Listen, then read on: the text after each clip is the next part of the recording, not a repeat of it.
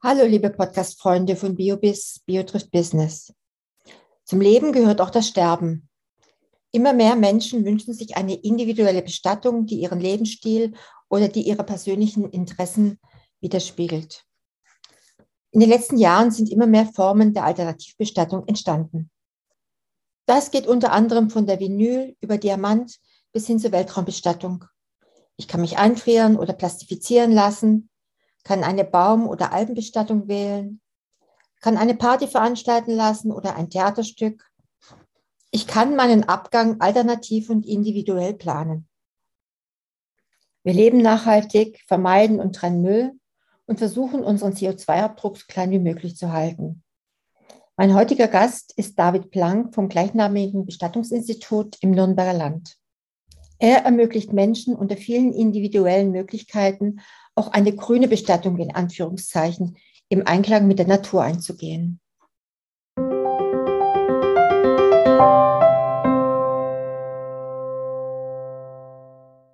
Hallo Herr Blank, vielen, vielen Dank, dass es heute mit unserem Podcast geklappt hat und ich Ihnen ein paar Fragen stellen darf.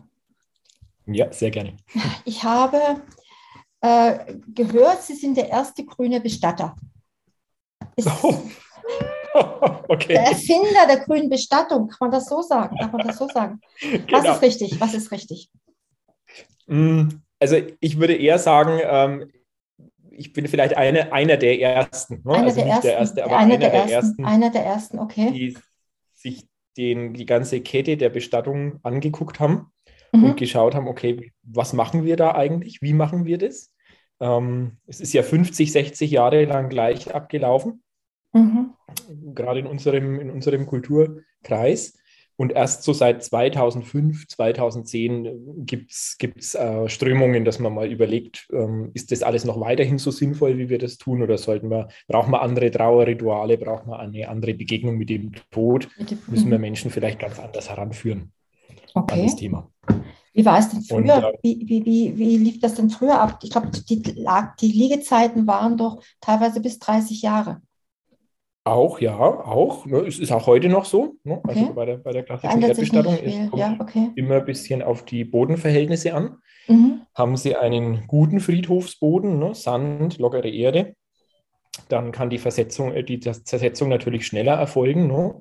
Ähm, teilweise im Sandboden nach zwölf Jahren findet man bei einer klassischen Erdbestattung eigentlich nur noch die Sarggriffe und die größeren Knochen, ne? die übrig bleiben. Bleibt, ja. Genau.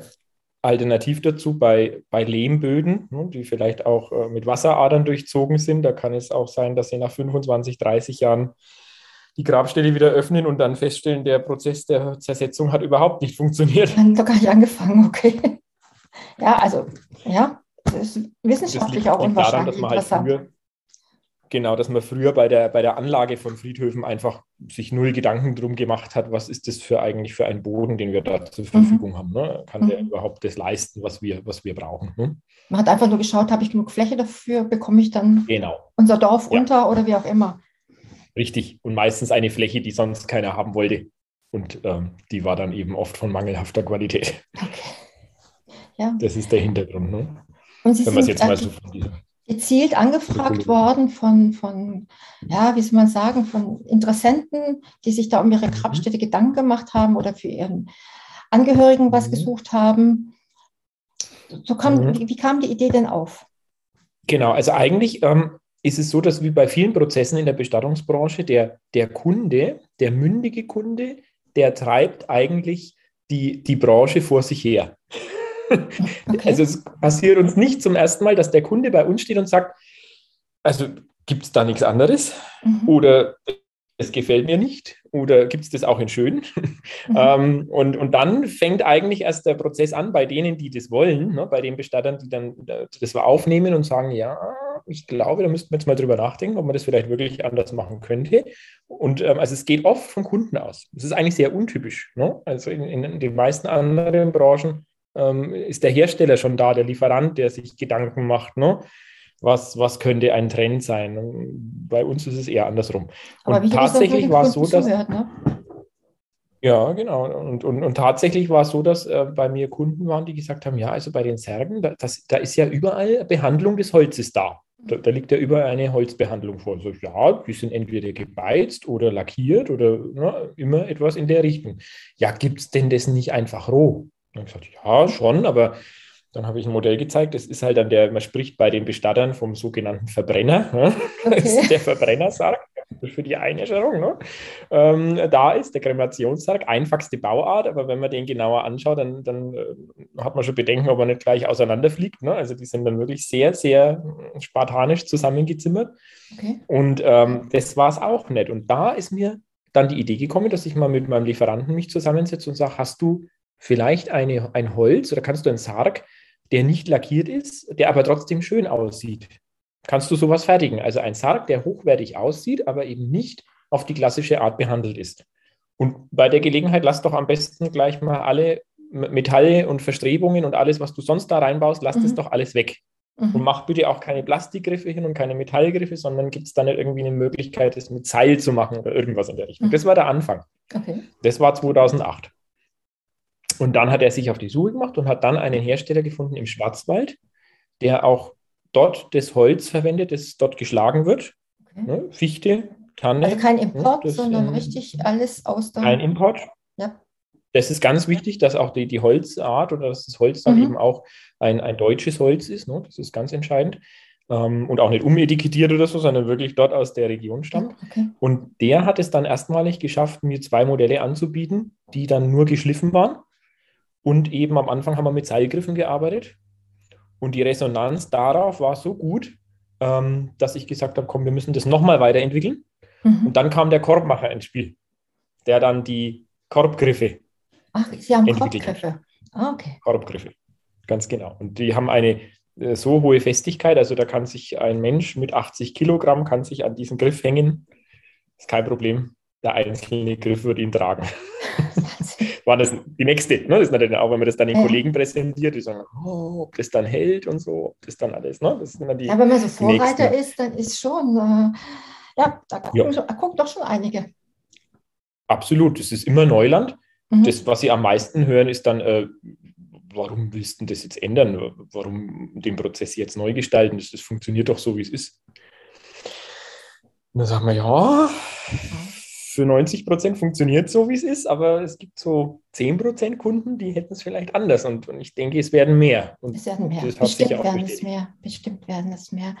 Sie haben ja das ganze Konzept äh, durchgängig gemacht. Also wenn ich kann den Sarg bei Ihnen aussuchen, ähm, mhm. dann mit der Ausstattung etc. Sie begleiten eigentlich halt die ganze, die ganze Kette. Beraten beziehungsweise ja. äh, haben Ihre Lieferanten oder Produzenten dafür. Genau, so ist es. Wichtig ist immer, der Kunde kann ähm, sich auswählen, was er haben möchte. Wir haben zum Beispiel nicht selten den Fall, dass man sagt, ja, ich will einen, einen Biosarg, ich will so einen ökologischen Sarg, weil er einfach auch schön aussieht, weil er sich gut anfasst. Ja? Also die mhm. Haptik ist da auch ganz oft entscheidend. Ähm, aber wäre es möglich, dass wir die eigene Decke nehmen? Na, na klar, Sie können auch eine Decke von sich zu Hause mitbringen, wenn das jetzt nicht gerade ein Polyester Stück ist, ne, dann, dann, ja, dann kann man das gerne machen. Meistens ist es eine Baumwolldecke oder was, was Gewebtes. Ne? Also das, das ist überhaupt kein Thema und dann, dann nehmen wir das. Ne? Also, also ganz individuell zugeschnitten. gekauft werden, ja, um Gottes Willen. Ne? Und äh, genauso ja mit der Kleidung des Verstorbenen, auch das ist ja Usus, dass man die eigene Kleidung verwendet. Mhm. Auch wenn da natürlich das äh, ein oder andere Anteil Polyester mit drin ist, aber das hält sich ja bei der aktuellen Kleidung eher in Maßen, ne? in den 70ern. da war das noch ein ganz anderes Thema. ja, das stimmt. Worauf man übrigens dann wieder stößt bei den Graböffnungen. Ne? Auch das, das ist die, ja, ja. Böser Gedanke. ja, ja, passiert. Ja, ja aber es waren die Zeiten, ja, klar, natürlich. Genau.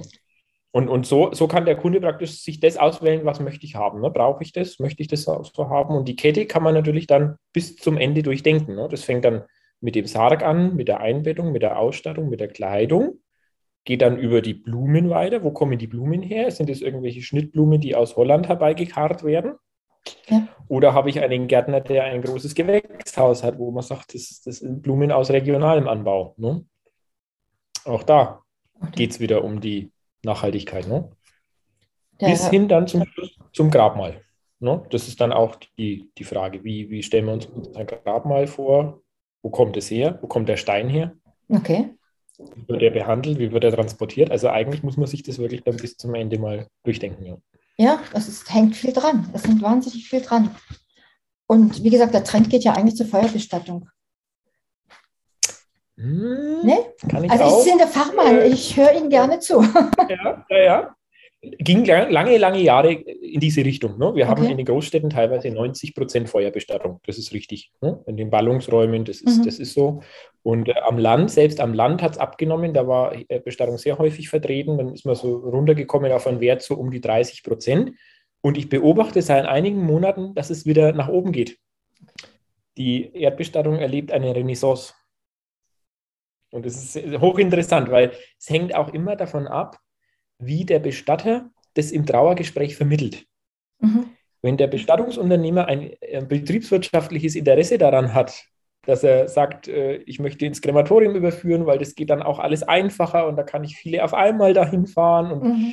ne, ich kann meine Prozesse besser steuern, weil ich natürlich bei einer Erdbestattung einen ganz anderen Termindruck habe als jetzt bei einer Feuerbestattung. Ne? Äh, weil ich dann viel mehr Zeit habe, bis ich die Urnen beisetzen kann und mir das alles schön einpacken kann, dann, dann wird seine Kundschaft dem folgen. Ne? Er hat einen ganz großen Einfluss auf seine, auf seine Kunden, die vor ihm sitzen. Also? Wenn er das der aber Verkäufer. Der, der, Bestatter ist, ist ein, ein, ein großer Baustein, ein wichtiger Baustein bei der Gestaltung der Trauerfeier. Der kann das auch lenken. Ne? Klar, so wie der, wie der Pfarrer ja auch oft Menschen in eine bestimmte Richtung lenken kann. Ne? Die Frage ist halt, will man das? Oder lässt man Freiheit? Und sagt ja. ähm, und berät wirklich und sagt, es ja. gibt die Möglichkeit, es gibt die Möglichkeit und das sind die jeweiligen Vor- und Nachteile, weil alles im Leben hat Vor- und Nachteile. Ja. Und die Familie muss für sich selber herausfinden, was ist für uns eigentlich der Weg, der uns gut tut. Das kann man gar nicht pauschal sagen. Das kann ich mir gar nicht anmaßen. Ich kann nur ja. Empfehlungen geben. Ne? Aber wenn man zuhört, ich denke, dann äh, wird man auch weiterempfohlen. Wenn man wirklich ehrlich und wirklich auch den, den Leuten wirklich zuhört, was da gewünscht genau. ist. Genau. Genau. Das ist die, das ist die, die Grundphilosophie, dass man sagt, ähm, ich habe zwar vielleicht jetzt bei dem einzelnen Trauerfall einen höheren Aufwand, weil ich mir da mehr Mühe gebe oder mehr in die Tiefe gehe, um herauszufiltern, ob das wirklich das ist, was, was die Familie braucht. Auf der anderen Seite, ähm, wenn sich jemand gut beraten fühlt, der wird immer wieder zu mir kommen und der wird mich immer wieder weiterempfehlen. Ja, das, ja. Ist, das ist eine ganz andere Herangehensweise. Da geht es weniger um die Masse, sondern eher um die Tiefe. Wahnsinnig spannendes Thema. Wahnsinnig spannendes Thema. Absolut. ja, ich glaube, ich habe das Wichtigste beieinander. Ich, mhm. ich denke, man, man, kann wahrscheinlich noch wahnsinnig in die Tiefe gehen. Und ich komme vielleicht auch ganz gern nochmal auf Sie zu. Gerne, sehr gerne. Oft, oft gibt es ja Reaktionen drauf und dann, dann siehst du erstmal, dass da ein Bedarf da ist und dass man dann doch noch ein bisschen mehr in die Tiefe gehen kann. Ich danke genau. Ihnen auf jeden Fall, dass Sie sich die Zeit genommen haben. Es war irre spannend, irre informativ. Also vielen, vielen, vielen Dank. sehr gerne. Wir sind da für alle Nachfragen auch immer offen und ja, genau.